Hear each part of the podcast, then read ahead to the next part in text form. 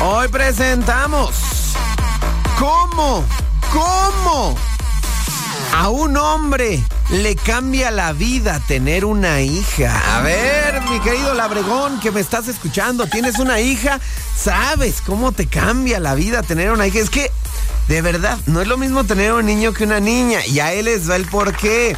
Punto número uno. Desde el primer momento que ves a esa criaturita, esa pequeña bola de carne, despierta en ti un instinto protector, ¿no? O sea, haz de cuenta que en ese momento cuando la ves, cuando, cuando ves que nace, que te la enseñan, en ese momento haz de cuenta que acabas de cargar una escopeta de por vida, ¿no? Nunca ningún tarado se le va a acercar. Es más, te dan ganas de destruir a todos los que veas a tu alrededor. Te dan ganas de... Con mi pequeña nadie se mete, desgraciados. Si no se las verán conmigo. Sacas un bat así con picos, así de... Hola, señor, está nadie. ¡Pum! ¡Vámonos! Oiga, señor, cállate. ¡Pum! Solamente le iban a pedir la tarea que no se acerque tampoco. Órale, vámonos. Y bueno, eso ya va a ser para toda tu vida. Punto número dos. Los papás con hijas, los papás con hijas se la pasan cantando libres hoy hasta cuando ya no están las hijas. Así pasa, muchachos. Tampoco no. Vas de repente en el carro libre soy. Chihuahua, si ni siquiera viene, caramba. O sea, ¿por qué no me la puedo quitar de la maldita cabeza? Barney es un dinosaurio. ¡Oh, qué bueno! Porque los papás cantan con las hijas, bailan ballet, aunque usted lo vea así, todo macho, barbón, y no, también baila ballet con la niña. Punto número tres. Empiezan a cuidar un poquito más el tipo de hombres que son, porque no quieren que ningún patán se le acerque a ella, ¿no? Porque diga, aquí está papá. Si te vas a ir con alguien que sea mejor que yo, si no que ni me venga, porque le rompo en los cinco.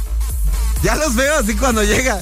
Señor, vengo por su hija para llevarla a, la fiesta. Uh, conozco a toda la policía, a todos, a todos. Y también a los mafiosos y a los mañosos, ¿eh? No te pases de lanza, ¿eh? Sí, no, pues está cañón. Punto número cuatro. A tu hija llorar porque alguien la lastima.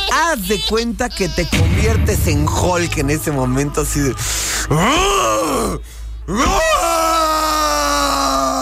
¿Quieres, ¿Quieres matar a medio universo que se atrevió a hacer llorar a tu niña? Aunque haya sido solamente un niño de tres años que le empujó la resbaladilla, no importa.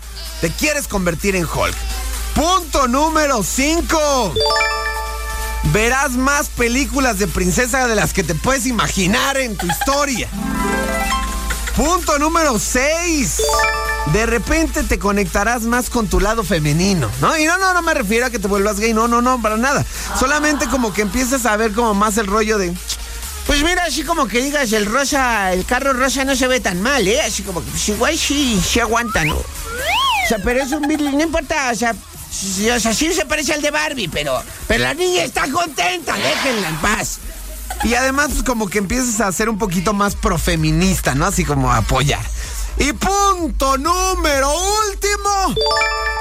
Indudable, inevitable, imposible de que no suceda. Tu corazón de macho, de alfa, lomo plateado, pelo en pecho, que come chile del que sí pica, se romperá en pedacitos. El día que te des cuenta que tu pequeña niña se empezó a fijar en los niños. Ahí va. ¡No! ¡Llévame a mí! ¡No, me ¡No! ¡No, no, no, no, no! ¡Brittany Estefanía, no! ¡No, Brittany Estefanía, por favor! ¡Es un escuicle mocoso, déjalo! ¡No! ¡No lo veas así! ¡No, por favor! ¡No! Y esto, sobrevivientes, esto no es chorizo, esto es la neta del planeta.